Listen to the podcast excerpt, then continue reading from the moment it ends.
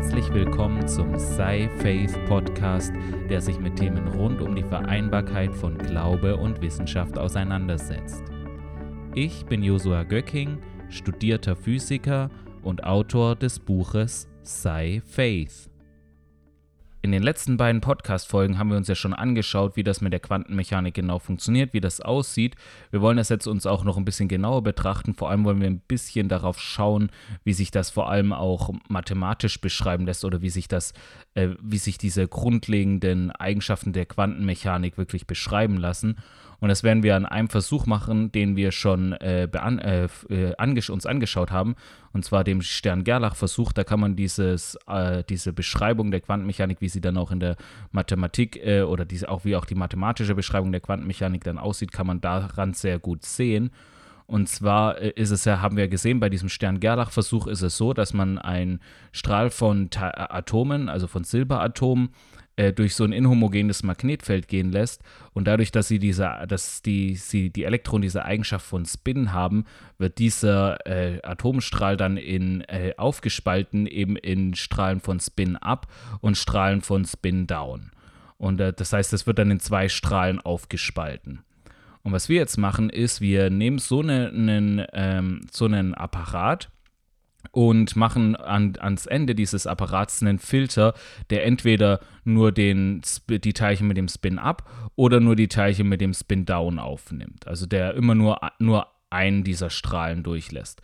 Das haben wir das letzte Mal ja eigentlich auch gemacht und da haben wir dann gesehen, dass wenn wir äh, es so machen, dass, dass wenn wir diese Apparate dann in 90 Grad zueinander drehen oder in einem gewissen Winkel zueinander drehen, dass wir dann, äh, wenn wir, wenn wir da mehrere Apparate hintereinander schalten, dass dann auch ähm, die Eigenschaft im ersten Apparat, im letzten Apparat dann nicht mehr äh, gespeichert ist sozusagen. Also wenn wir zum Beispiel ein Apparat haben, der den Spin in X-Richtung misst im ersten und dann nur den Spin-Abteil nimmt, dann einen, der den Spin in Y-Richtung nimmt, also 90 Grad dazu gedreht und da auch nur den Spin-Abteil nimmt und dann einen Apparat nimmt, der wiederum den Spin in X-Richtung wählt, also wie der erste Apparat und dann nur den Spin-Abteil nimmt, dann würde man äh, oder oder sagen wir, da wird nicht gefiltert und er schaut sich an, welche Strahlen da rauskommen. Man würde ja eigentlich erwarten, okay, es kommt, wurde ja im ersten Apparat schon gefiltert, dass nur Spin-Up da ist.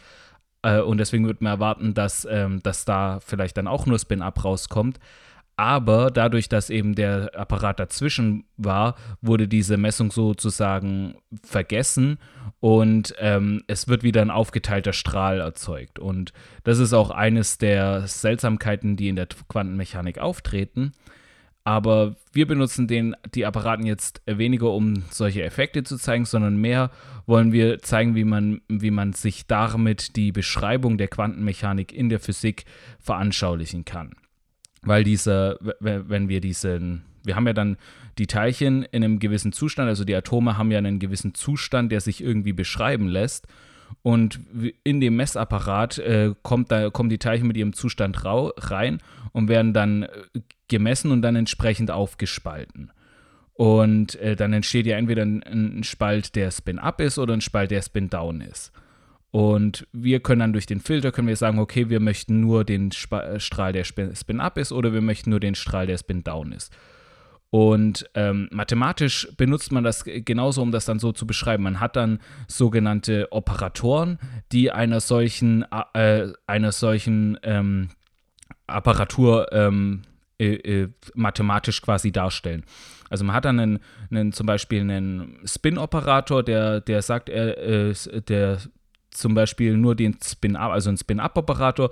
Und wenn man den dann auf den Zustand anwendet, dann bekommt man die Wahrscheinlichkeit, mit der der Zustand im Spin-Up gemessen wird. Das heißt, die Wahrscheinlichkeit, dass man so ein Spin-Up-Teilchen in, in dem Apparat rausbekommt. Und wenn man umgekehrt einen Spin-Down-Operator hätte, bekommt man die Wahrscheinlichkeit, dass das Teilchen im Spin-Down gemessen wird. Und das ist im Prinzip ist dieser Operator dann wie dieser Apparat, dieser Messapparat, der das, äh, diese Messung durchführt.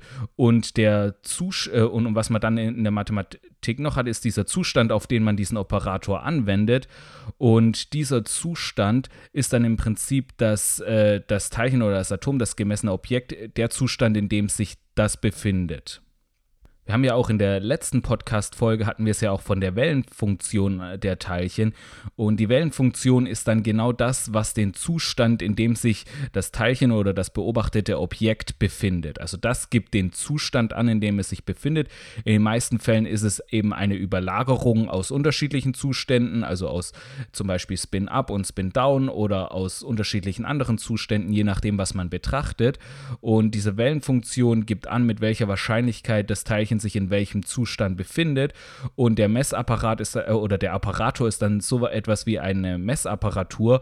Und wenn man diesen Operator auf den Zustand anwendet, bekommt man dann eben gerade die Wahrscheinlichkeit, dass bei einer solchen Wellenfunktion oder bei einem Teilchen in, mit einer solchen Wellenfunktion das äh, Objekt in dem äh, Zustand, den der Operator wissen möchte, gemessen wird.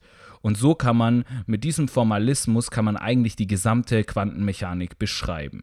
Es gibt dann natürlich auch noch ein paar Sachen, die dazukommen. Also wir haben ja das letzte Mal auch schon angesprochen, dass wir dann, dass solche Operatoren untereinander kommutieren können oder nicht kommutieren können. Kommutieren bedeutet im Prinzip, dass, ähm, also wenn etwas kommutiert, bedeutet es, dass wenn man es in der einen Reihenfolge miteinander aufeinander anwendet, es gleich äh, das gleiche ist, wie wenn, wenn man es in einer anderen Reihe aufeinander anwendet. Also im Prinzip äh, bei, bei, bei der Multiplikation in der Mathematik ist das zum Beispiel so der Fall. Wenn ich 3 mal 4 rechne, dann ergibt das 12 und wenn ich 4 mal 3 rechne, ergibt das auch 12. Das ist aber in der Mathematik nicht immer der Fall. Zum Beispiel bei Rotation ist es oft auch ähm, von Bedeutung, in welcher Reihenfolge ich ein Objekt rotiere und um, um welche Achse ich in welcher Reihenfolge ein Objekt rotiere, weil wenn ich dann eine andere Reihenfolge wähle, ist das Ergebnis äh, in der Regel ein anderes. Und da ist es dann nämlich so, dass es dann nämlich so, dass diese Rotationsmatrizen, äh, mit denen man das beschreibt, die kommutieren dann nicht mehr. Also die sind dann nicht kommutativ. Und in der Quantenmechanik ist es genauso, dass diese Operatoren, die man da verwendet, äh, dass die nicht immer kommutativ sind, und dass äh, gerade zum Beispiel Ort und Impuls, der, der Operator für den Ort und der Operator für den Impuls, das sind beides Operatoren, die nicht kommutieren miteinander und da, dadurch entsteht auch die in der letzten Podcast-Folge angesprochene Heisenbergsche Unschärfe-Relation. Aber mit diesem Formalismus, wie wir ihn eben angesprochen haben, dass die Operatoren sowas wie eine Messvorrichtung sind und die Zustände einfach die Beschreibung des äh, Teilchens in die, die, und, und, die Überlagerung der Zustände, in denen sich es befindet, ähm, einfach durch diesen Formalismus und dann einfach der, der zu, Zunahme, der, wenn man dann noch dazu nimmt, dass äh, die Operatoren äh, nicht miteinander, nicht notwendigerweise miteinander kommutieren, mit diesen, damit kann man eigentlich schon die gesamte Quantenmechanik beschreiben. Und das macht man dann auch so. Man nimmt sich da in der Mathematik, nimmt man sich das Gebiet der ähm, linearen Algebra zur Hilfe.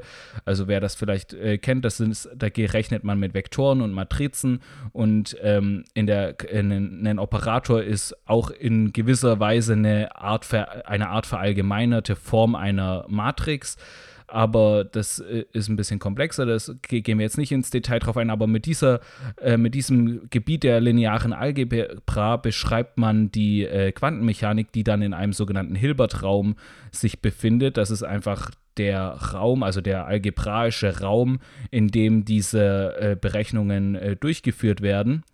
Und ähm, mit diesem Formalismus kann man dann eigentlich die ganze Quantenmechanik beschreiben.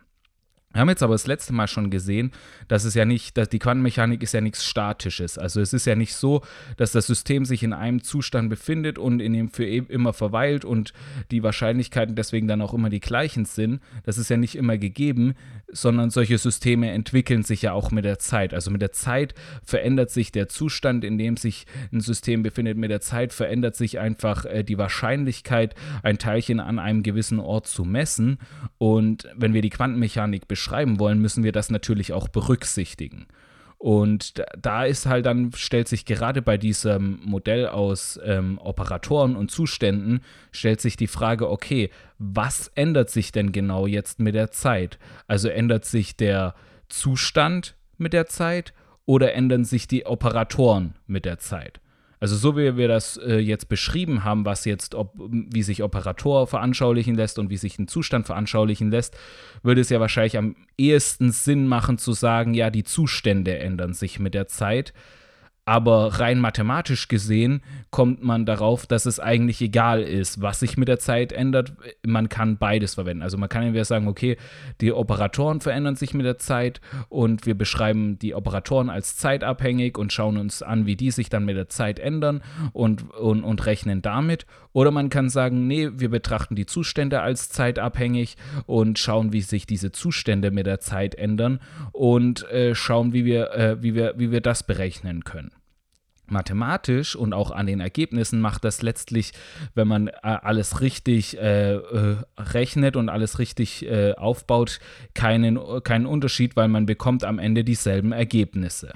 Mehr noch ist es sogar so, dass beide diese äh, Beschreibungen äquivalent sind und man von einer Beschreibung, in der man die ähm, Operatoren als zeitabhängig ansieht, in eine Beschreibung, in der die Zustände zeitabhängig sind, übertransformieren kann. Also man kann eine mathematische Transformation finden, in der man von dem einen Bild in das andere Bild überwechseln kann. Und diese Bilder haben auch einen Namen. Und zwar ist das das, Schrö das eine ist das Schrödinger und das andere ist das Heisenberg-Bild. Im Schrödinger-Bild ist es nämlich gerade so, dass man die Zustände als zeitabhängig sieht und im Heisenberg-Bild ist es dann so, dass man die Operatoren als äh, zeitabhängig sieht. Man kann das beide, beides jetzt auch ein bisschen vermischen und das äh, hat man auch schon gemacht und dann entsteht das äh, Wechselwirkungsbild oder auch Dirac-Bild genannt und das ist so eine Mischung aus beiden und ist gerade wie der Name Wechselwirkungsbild schon sagt, ist das sehr hilfreich, wenn man mit Wechselwirkungen zwischen Teilchen rechnet. Also da, da wird das dann von Bedeutung und da kann man sich, wenn man in dem Bild rechnet, kann man sich dadurch einiges vereinfachen. Und ich glaube gerade, dass man das so, ähm, dass es so wie äquivalent ist, wie man es jetzt beschreibt, ob man sagt, okay, ähm, ist, äh, ändert sich der Zustand mit der Zeit, ändert sich der Operator mit der Zeit. Ich glaube, das äh, erleben wir in unserem Alltag oder in unserem Leben auch immer wieder, dass es bei manchmal wie, dass es manchmal wie äquivalent erscheint, was sich jetzt ändert oder was sich eben nicht äh, oder was eben konstant bleibt, je nachdem von welcher Perspektive man es aus betrachtet. Zum Beispiel ist es mir mal aufgefallen, als ich angefangen habe, ähm, Filme und Serien mehr und mehr auf Englisch zu schauen. Da ist es mir dann aufgefallen, dass äh, die ersten Episoden oder die ersten Folgen, die ich dann von der Serie äh, auf Englisch geschaut habe, da habe ich wirklich nur Bahnhof verstanden oder musste ich alle zwei Minuten Pause drücken und irgendein Wort mir übersetzen. Und ähm, als ich das aber dann eine Weile lang gemacht habe, habe ich mir dann irgendwann gesagt, ah ja, die Episode, die hatte jetzt relativ einfaches Englisch oder hier war es relativ einfach mitzukommen, bis mir dann aufgefallen ist, dass ich das immer häufiger gesagt habe und mir dann äh, gekommen ist, ja, wahrscheinlich war gar nicht die, die, Episode in ihrem Englisch einfacher, sondern einfach mein Verständnis äh, vom Englisch hat sich so weit verbessert, dass es mir einfacher fiel, mitzukommen. Und genauso ist es da ja auch. Also man hat ja erst das eine, hat erst gedacht, ja, das eine ist einfacher geworden. Dabei ist, bin ich vielleicht in meinen Kenntnissen äh, besser geworden. Und somit ist es oft so, dass wir vielleicht Dinge sehen, dass sie einfacher werden oder andere Dinge, dass sie schwerer werden oder dass sie anders werden. Und meistens ist es vielleicht gar nicht unbedingt so, dass sich die Dinge geändert haben, sondern dass wir uns geändert haben. Das ist auch, wenn wir Herausforderungen begegnen oder wenn einfach Dinge, wir neu, in neue Situationen reinkommen, ist es vielleicht oft so, dass wir äh, am Anfang vielleicht auch überfordert sind. Am Anfang es sehr schwierig alles erscheint und mit der Zeit denken wir uns vielleicht, ist doch eigentlich einfach, ist doch äh, nicht so schwierig äh, was habe ich mich da groß angestellt. Aber was eigentlich passiert ist, ist, dass wir äh, einfach und mit der Zeit einfach stärker geworden sind und einfach uns weiterentwickelt haben und dann die Dinge uns einfacher fallen. Und ich glaube, im Geistlichen ist es auch wirklich so, dass ähm, vielleicht einfach Dinge mal groß erscheinen oder wenn wir vor Herausforderungen stehen, gerade im, im Geistlichen, auch in unserem Glaubensleben, dass, dass einfach Dinge äh, uns da gegenüberstehen, wo wir sagen, okay, wie sollen wir da drüber hinwegkommen? Und irgendwann sind wir da einfach drüber hinweg oder irgendwann fallen uns diese Dinge einfach. Und es, es fühlt sich oft so an, als wäre es einfach, ähm, als, als hätte sich der Umstand dann ge äh, leichter gemacht, als wäre der Umstand nicht mehr so groß, als wären die Probleme weniger geworden. Aber meistens ist es tatsächlich so, dass wir einfach an der Situation gewachsen sind und dass Gott das alles benutzt hat, um uns an dieser Situation wachsen zu lassen und wir dann äh, die Situation für uns einfacher erscheint. Und ich glaube, so ist es auch so, dass Gott uns wirklich will, dass wir uns auch solchen Herausforderungen stellen, dass wir uns auch wirklich all dem, was, was uns entgegenkommt, stellen und ihm vertrauen, dass er uns schon alles gegeben hat, was es braucht, um all das, was uns entgegenkommt, äh, zu überwinden und äh, einfach in dem dann gehen. Und dann wird es auch mit der Zeit, werden wir uns fragen, ja, aber was haben wir uns da so gefürchtet? Es war doch eigentlich alles einfach, weil einfach weil einfach Gott mit uns da durchgeht. Und es erscheint dann vielleicht manchmal so, als wären, würde die Situation einfacher werden, aber ich glaube, es ist einfach auch wichtig oder gut zu wissen, dann immer zu wissen, nein, es ist wahrscheinlich gar nicht das, sondern es ist wirklich, dass wir einfach an der Situation stärker geworden sind und dass es deswegen jetzt einfacher geworden ist. Genau. Es gibt jetzt noch eine Beschreibung der Quantenmechanik, die von der Beschreibung aus Heisenberg und Schrödinger Bild, die dem Grund, grundlegend anders ist und die ganz anders aussieht, die ein ganz anderes Bild darauf liefert, die aber trotzdem äquivalent zu diesen Beschreibungen ist und die auch aus diesen Beschreibungen her hergeleitet werden kann. Und die wollen wir uns jetzt äh, noch anschauen und dabei handelt es sich um die sogenannte Pfadintegralformulierung, die äh, Richard Feynman in seiner Doktorarbeit erarbeitet hatte. Es klingt jetzt ein bisschen kompliziert, mathematisch ist es auch relativ kompliziert, aber von der Anschaulichkeit ist es eigentlich äh, sehr leicht, also leicht ist relativ, aber es ist anschaulich eigentlich einfacher vorstellbar als die bevor, zuvor beschriebene Beschreibung. Und zwar, wir haben uns ja äh, das letzte Mal oder das vorletzte Mal, glaube ich, haben wir uns schon äh, den Doppelspaltversuch angeschaut.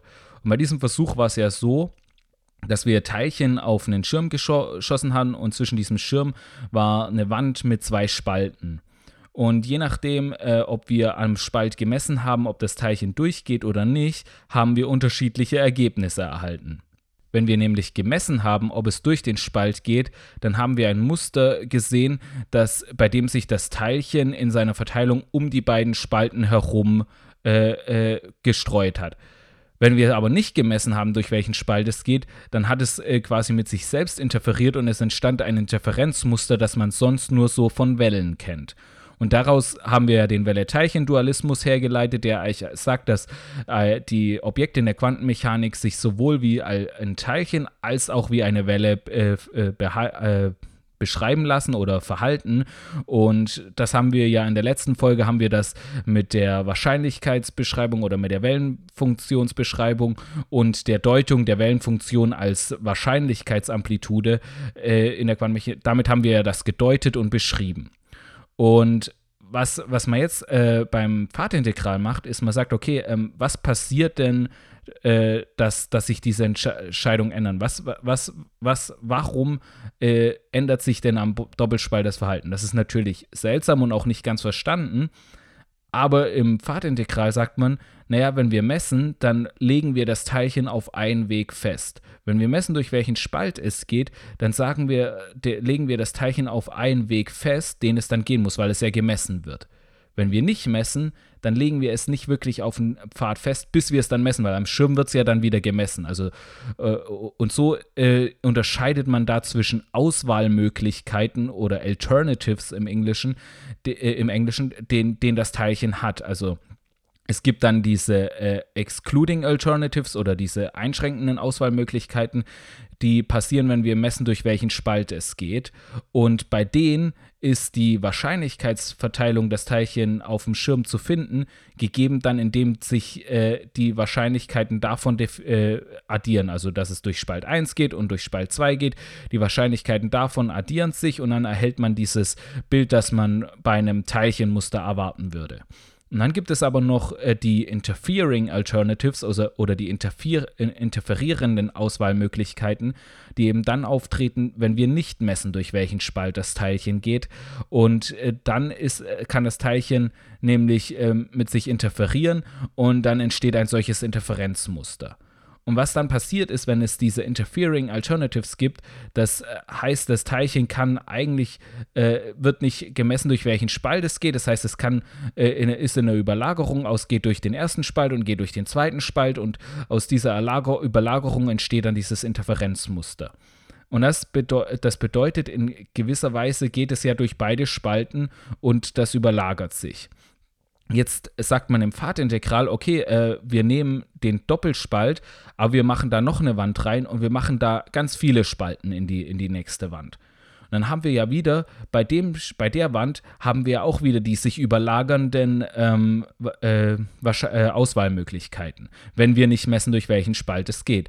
Und dann haben wir aber nicht nur zwei sich überlagernde Auswahlmöglichkeiten, sondern so viele, wie wir Spalten haben. Also wenn wir jetzt n nimmt man in der Mathematik meistens als eine beliebige natürliche Zahl.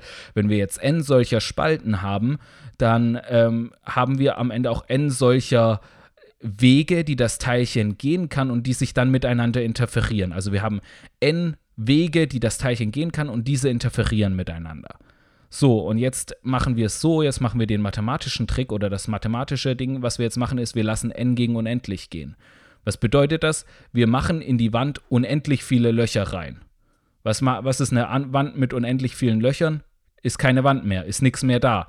Aber was das, wenn wir diesen Limes nehmen oder wenn wir diese, diesen Grenzwert nehmen, äh, ist es ja so, dass es, wenn wir die Logik davon weiterverfolgen, bedeutet, dass in all diesen unendlich vielen Löchern, dass, dass all die einen Pfad oder einen Weg, den das Teilchen gehen kann, beschreiben und die sich dann überlagern.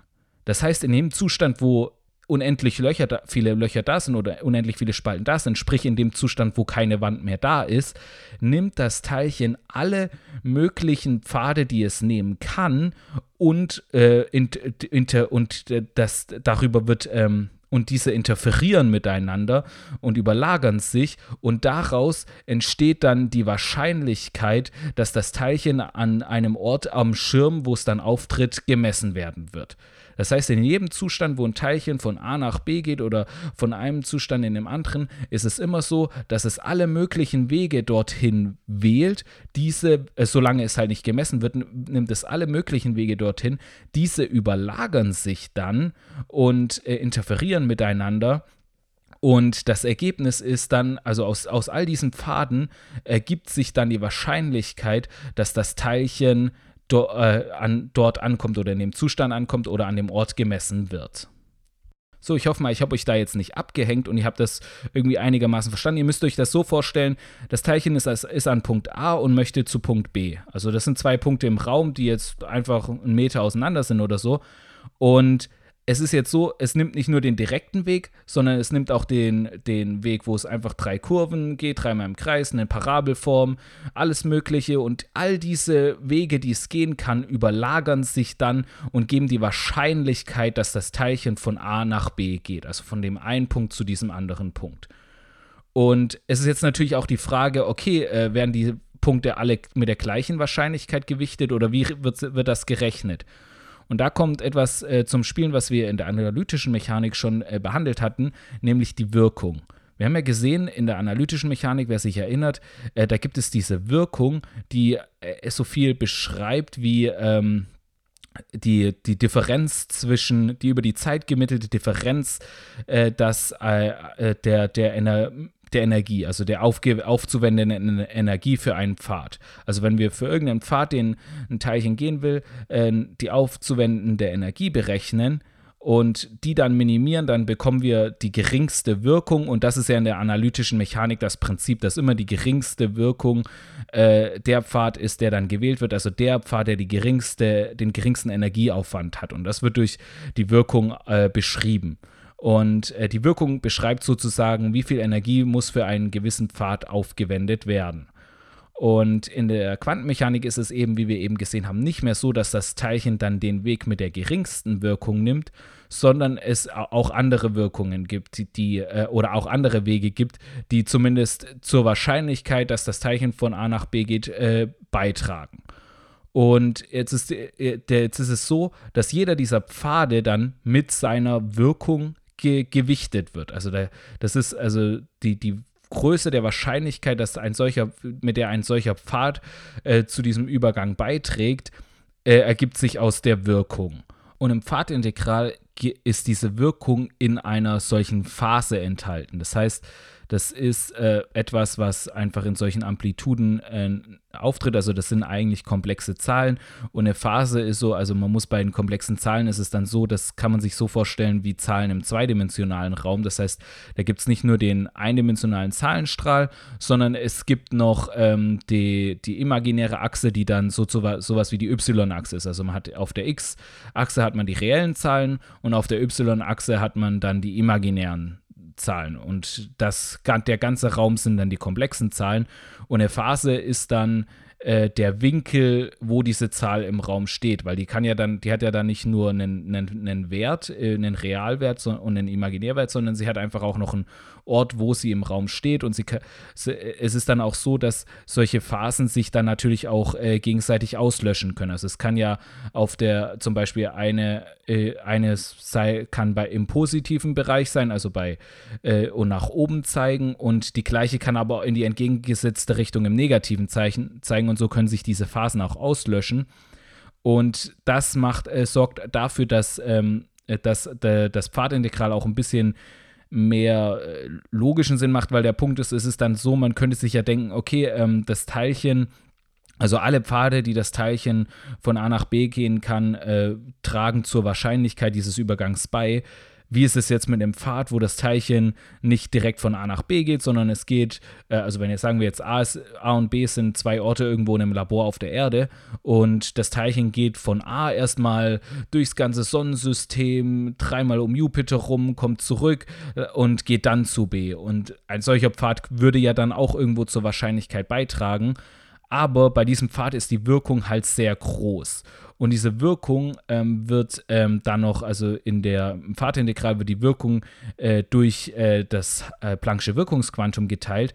Das heißt, wenn die, der, der, wenn, und das ist ja sehr klein, das heißt, für bereits Wirkungen, die etwas größer werden, wird der Be Betrag noch bedeutend größer. Und was dann bei dieser Phase ist, ist, wenn bei so großen Werten, die rotiert dann sehr schnell oder oszilliert, wie man sagt.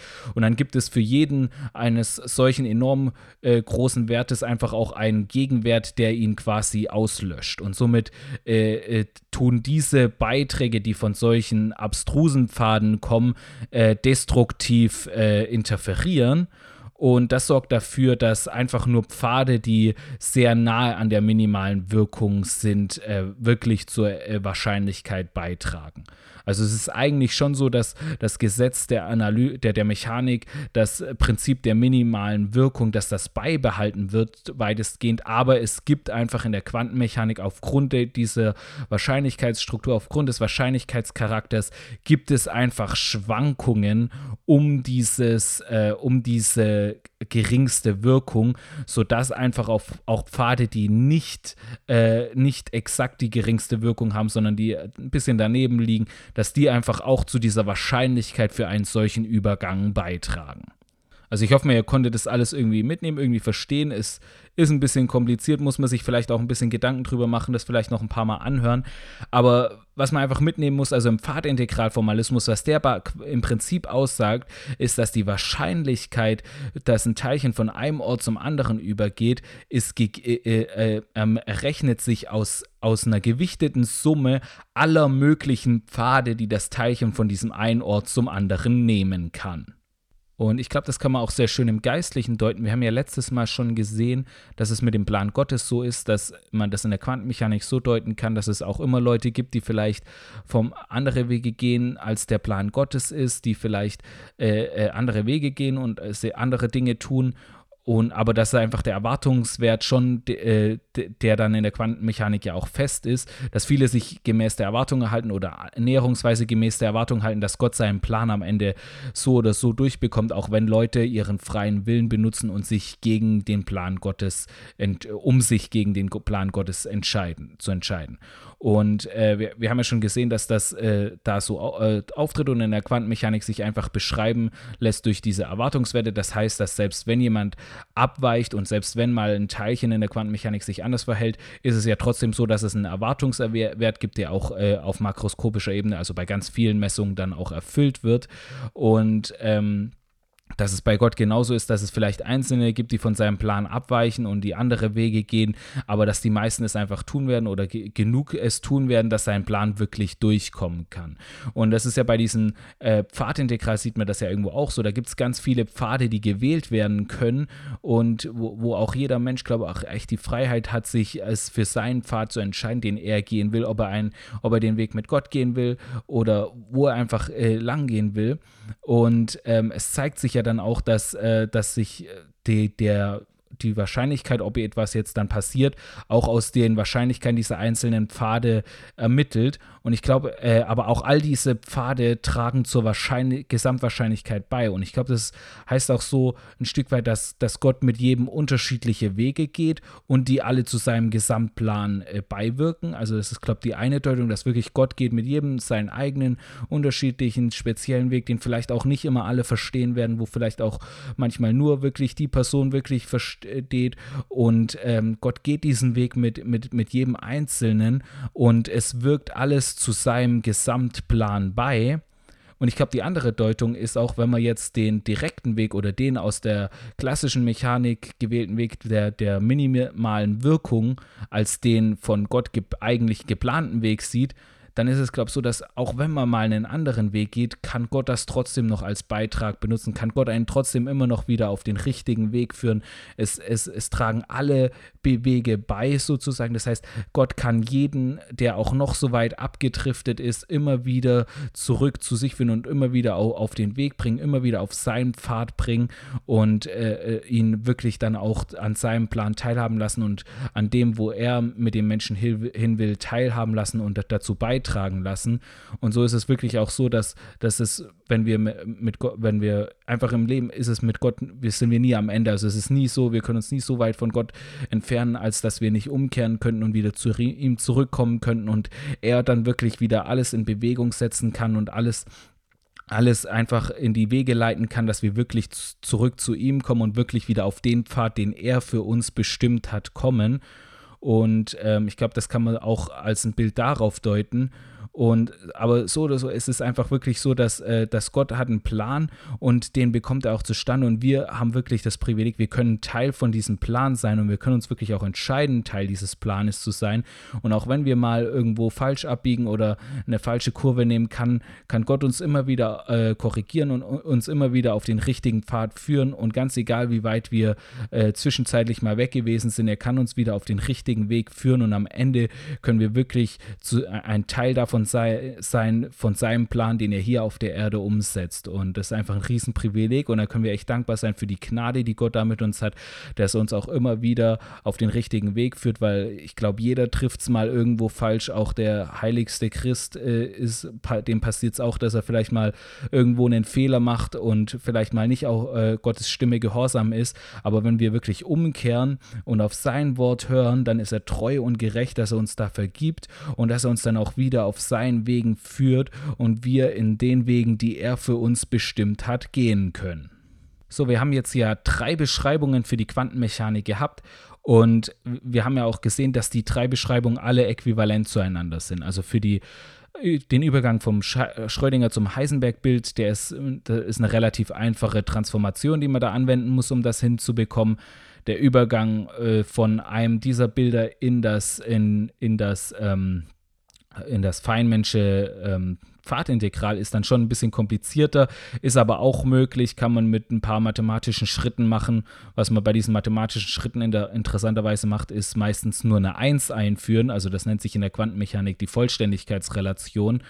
Und das ist im Prinzip einfach eine 1, die man mit dem Betrag multipliziert und dann so, so einsetzt, dass man die Gleichung schön vereinfachen kann und einfach äh, da weitere Schritte gehen kann. Und es ist einfach, äh, ist auch interessant, also eine Quanten, Quantenmechanik und auch später Quantenfeldtheorie ist das relativ oft die Lösung und auch allgemein in Mathematik und Physik ist das oft einfach die Lösung, um, um Gleichungen zu vereinfachen oder von einer zur anderen überzuleiten, dass man einfach sehr geschickt irgendwo eine 1 einführt oder auch eine 0, äh, die dann eigentlich die Gleichung gar nicht ändert, aber mit der man die Gleichung dann so umgestalten kann, dass man das gewünschte Ergebnis hält. Also meistens bedient man sich da relativ einfacher Methoden, was eine interessante, äh, interessante Neben Sache ist. Aber ähm, damit kann man eigentlich zeigen, dass all diese drei Beschreibungen äquivalent zueinander sind. Und was das halt auch äh, bedeutet, das schreibe ich auch in meinem Buch. Also da gab es ja auch eine Hörprobe zu, also die zweite Hörprobe zum Buch, da ging es ja um äh, um diese Vielseitigkeit der Beschreibung. Wir haben uns da auf die vielen unterschiedlichen Interpretationen, die man für eine Theorie haben kann, beschränkt. Und das tritt in der Quantenmechanik, wie wir da gesehen haben, ja auch auf. Und da werden wir uns nächste Woche drü drüber unterhalten. Aber in meinem Buch gehe ich auch noch auf die unterschiedlichen Beschreibungsformen einer Theorie ein. Und da nenne ich gerade auch das Beispiel, das wir eben behandelt haben, nämlich die unterschiedlichen Beschreibungsformen der Quantenmechanik. Nämlich gerade, dass man es entweder im Schrödinger-Bild Bild oder im Heisenberg-Bild oder eben durch das Feynmansche Pfadintegral beschreiben kann. Und was das ja gezeigt hat, ist, dass einfach diese Unterschied, dass, dass es einfach diese Unterschiede in der Beschreibung einer Theorie gibt, was auch äh, zeigt, dass es da auch eine gewisse Freiheiten in diesen Theorien gibt. Also wir haben das ja auch so gedeutet, dass es, ähm, dass es äh, in jede Theorie eine gewisse Freiheit hat. Wir haben das ja in diesem Kinderrätselbild gehabt, wo, es, wo wir diese Punkte gegeben hatten, aber wir haben nicht die Zahlen, äh, die die Reihenfolge angeben, in der die Punkte verbunden werden müssen. Und diese unterschiedlichen Beschreibungen, die man bekommen kann, wenn man so ein Bild dann versucht zu deuten oder aus diesen Punkten ein Bild zu machen und dann unterschiedliche Bilder erhält, weil es ja theoretisch eine Mehrdeutigkeit geben kann. Diese Unterschiede können dann entweder halt, wie wir es in der Podcast-Folge beschrieben haben, Unterschiede in der Interpretation der Theorie sein, wie wir das nächste Woche sehen werden, oder es sind halt Unterschiede in der äh, Beschreibung der Theorie, wie wir das jetzt auch in dieser Folge gesehen haben. Also es gibt ganz unterschiedliche Beschreibungen dieser Theorie. Also es gibt die Beschreibung im Schrödinger-Bild, die Beschreibung im Heisenberg-Bild, das Pfadintegral. Das sind einfach drei unterschiedliche Beschreibungen der Quantenmechanik und das sind halt die, die wir bisher kennen. Also es kann durchaus sein, dass es sogar noch ganz andere Beschreibungen für diese Theorie gibt. Und es gibt auch in anderen Theorien unterschiedliche Beschreibungen. Also es gibt in der Mechanik gibt es natürlich auch die, die, gibt's die Newtonsche Beschreibung der Mechanik, indem man äh, alles durch, durch diese, durch, indem man das Kraftgesetz aufstellt und dann damit rechnet. Oder es gibt, wie wir es in der analytischen Mechanik auch gesehen haben, diese Beschreibung am Prinzip der geringsten Wirkung. Also es sind auch zwei unterschiedliche Beschreibungsformen mit der wir die Mechanik beschreiben können. Also es gibt zu jeder Theorie mehrere Formen, sie zu beschreiben und die auch zum Teil un unter, uh, unterschiedliche Blickpunkte liefern. Also ich meine, die Beschreibung der nach dem Prinzip der geringsten Wirkung zeigt ja, äh, fokussiert ja auf dieses Prinzip, dass alles in der Natur dann auch darauf bestrebt ist, ähm, die, die Energie minimal zu halten. Umgekehrt ist es bei der Beschreibung mit den Newtonschen Kräften so, die fokussiert ja darauf, okay, alles hat eine Kraft oder alles, alles bewegt sich nur, wenn eine Kraft auf es auswirkt und es gibt die und die Kräfte und dann rechnet man, wie sich diese Kräfte im Gleichgewicht halten oder wie sich, wie die miteinander interagieren. Das sind ja auch zwei Beschreibungsformen. Und hier ist es ja auch so, die, das eine Bild, das äh, Schrödinger und Heisenberg-Bild, zeigt das so an, was passiert, wenn ich eine Messapparatur an einen Zustand anwende, was kommt dann raus, äh, was berechne ich da. Und das äh, Feinmensche-Bild geht ja mehr darauf ein, okay, ich habe dieses Teilchen und das hat so eine Amplitude, die beschreibt, wie es sich verhält. Und jetzt, äh, wie kann ich berechnen oder wie kann ich, komme ich raus da oder kann ich vorhersagen oder äh, ausrechnen, wie wahrscheinlich es ist, dass das Teilchen sich so oder so oder so verhält. Und da berechne ich dann auch mit diesen unterschiedlichen Wegen, die das Teilchen gehen kann und äh, bekomme daher die Wahrscheinlichkeit. Also es ist, es liefert immer eine unterschiedliche Perspektive oder eine andere Perspektive, je nachdem, welche Beschreibung ich gewählt habe. Und ich glaube, es ist auch, äh, das ist auch, zeigt sich auch auf die Welt darüber oder auch bei Theorien allgemein. Ähm, man kann unterschiedliche Beschreibungen dafür finden, das heißt unterschiedliche Perspektiven. Und ich glaube, das ist auch so ein bisschen, dass es vielleicht da eine, auch eine viel, Vielseitigkeit gibt, welche, welche Beschreibung man für eine gewisse Theorie hat, die auch von den Schluss, also die Schlussfolgerungen sind von der Beschreibung eigentlich unabhängig, aber wie ich die Theorie beschreibe, le legt ja auch irgendwo meine Sicht darauf fest, aus welchem Blickwinkel ich sie beschreibe, mit welchem legt ja auch fest, mit welchem Blick ich darauf gucke, mit welchem Weltbild ich darauf schaue. Und das legt natürlich auch ein bisschen fest, wie ich die äh, Ergebnisse und das, was am Ende rauskommt, was natürlich komplett eigentlich unabhängig davon ist, aber wie ich das deute oder wie ich das interpretiere. Und ähm, das ist, finde ich, auch interessant und es zeigt sich auch, äh, äh, dass es da unterschiedliche Sichtweisen geben kann und dass auch wenn die Theorie äh, sich dadurch nicht ändert und die Aussagen sich dadurch nicht ändern, es einfach unterschiedliche äh, Ansichten für diese Theorie geben kann, die einfach im Rahmen dessen sind, was wissenschaftlich bestätigbar sind und wo jetzt man nicht sagen kann, okay, die eine Beschreibung ist, hat mehr Anspruchsrecht als die andere. Also in der Quantenmechanik ist es so, äh, die Schrödinger-Bild, Heisenberg-Bild und Feynman-Bild äh, ähm, oder Feynman, äh, Feynman-Mensches Pfadintegral, man kann nicht sagen, die eine Beschreibung ist besser als die andere, was man hier sagen kann, ist, die eine ist einfacher als die andere. Also mit dem Heisenberg- und Schrödinger-Bild kann man bedeutend einfacher rechnen als mit dem Feynmanschen-Pfadintegral. Zumindest in der Quantenmechanik kann man da viele äh, Probleme noch sehr einfach analytisch lösen, was beim Feynmanschen-Pfadintegral da schon relativ schwierig wird. Allerdings ist es so, dass man in der Quantenfeldtheorie, dass da das die, die Beschreibung durch das Pfadintegral bedeutend einfacher und anschaulicher ist und auch viele Dinge vereinfacht. Also die Beschreibung, die man dann in der Physik am Ende wählt, die geht nach dem Prinzip, okay, was ist denn am nützlichsten, was ist denn am einfachsten? Und da ist es zumindest in der Quantenmechanik so, dass das Schrödinger- und Heisenberg-Bild am einfachsten zu rechnen ist. Später in der Quantenfeldtheorie kehrt sich das ein bisschen um und da ist das Pfadintegral an manchen Stellen auch sehr hilfreich. Aber es ist in der Regel so, dass man die Beschreibung wählt, die am nützlichsten ist. Und in der Mathematik und in der Physik ist das auch oft sehr, sehr objektiv und klar ersichtlich, bei welcher Beschreibung das so ist. Aber wenn man es jetzt einfach über, darüber hinaus sieht im Glauben oder einfach in der Interpretation über, über die Theorie hinaus, was sie jetzt aussagt für die Welt, ist es natürlich auch äh, nicht unbedingt so. Also da hängt ja diese, diese Einfachheit und Schönheit in der Beschreibung, hängt ja da dann natürlich auch vom Weltbild ab. Und da wird jeder, der ein anderes Weltbild hat, vielleicht die eine Beschreibung eher bevorzugen oder die andere weniger.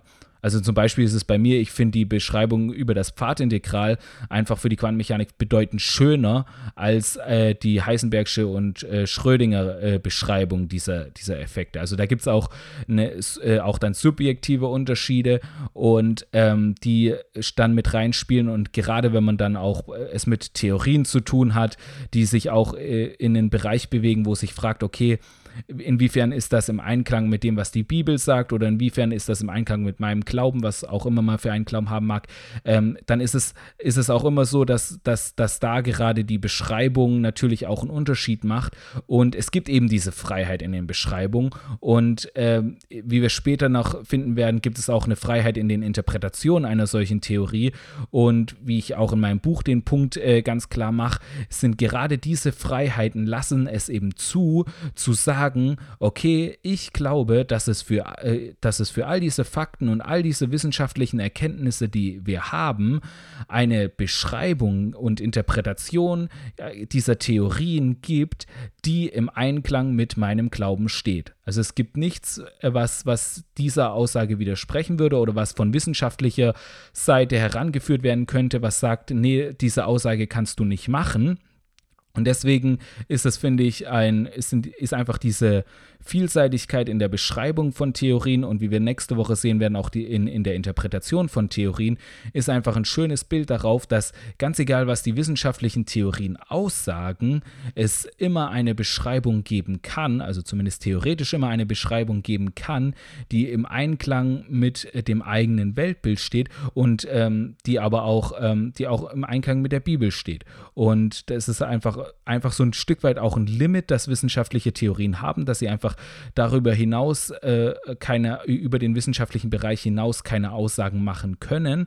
Aber es ist einfach auch eine Freiheit, die man als Gläubiger hat, dass man weiß, ja, die wissenschaftlichen Aussagen müssen meinem Glauben nicht widersprechen oder können meinem Glauben eigentlich gar nicht widersprechen, weil es einfach eine Beschreibung dieser Theorien geben kann, die mit meinem Glauben in, im Einklang ist. Genau, das war soweit die heutige Podcast-Folge. Ich hoffe mal, ihr habt das meiste verstanden und konntet wirklich auch was mitnehmen und seid auch wirklich von den äh, Deutungen dieser ganzen Ergebnisse bereichert worden. Ähm, es ist ja immer noch so, also ich habe ja letzte Woche schon angekündigt, dass ich äh, einfach Fragen entgegennehme und einfach auch für in der ganzen äh, Reihe jetzt der Einführung in die Physik, sei es die Einführung in die Mechanik oder die Einführung in die Elektrodynamik oder jetzt die Einführung in die Quantenmechanik, dass ich einfach, wenn da Fragen offen geblieben sind, Dinge nicht ganz verständlich geworden sind, dass ihr einfach, könnt ihr mir da gerne Rückmeldung geben, könnt ihr mir gerne Fragen stellen, einfach über, am besten über das SciFaith Kontaktformular, also slash scifaith.de slash Kontakt und dann einfach das Formular ausfüllen. Wenn ihr wollt, könnt ihr gleich den Newsletter mitbestellen. Äh, müsst ihr aber nicht, aber wenn ihr wollt, könnt ihr es gerne machen. Und äh, einfach könnt ihr euch die, eine, eine Frage stellen, äh, könnt, ihr, könnt ihr mir eine Frage stellen, einfach Dinge, die offen gebleiben, geblieben sind. Ich habe schon eine Frage bekommen zu Quantenkryptographie. Und einfach alle weiteren Fragen, die dann kommen werden, werde ich dann in einer Podcast-Folge, die dann, nachdem wir die Quantenmechanik abbehandelt haben, äh, werde ich die, dann eine Podcast-Folge machen, wo ich diese Fragen beantworte. Also das wird, es werden jetzt noch zwei Folgen zur Einführung in die Quantenmechanik kommen und dann werde ich eine Folge machen, in der ich auf diese Fragen eingehen werde. Also so eine Folge, die wird dann wahrscheinlich Anfang November kommen. Und also sendet mir eure Fragen und dann werde ich mir äh, die Mühe machen, diese dann auch alle zu beantworten. Ihr findet diese und weitere Beiträge auch auf meiner Webseite sci-faith.de oder buchstabiert sci-faith.de. Dort findet ihr auch mehr Informationen über mein Buch und könnt es euch über einen Link auch bestellen.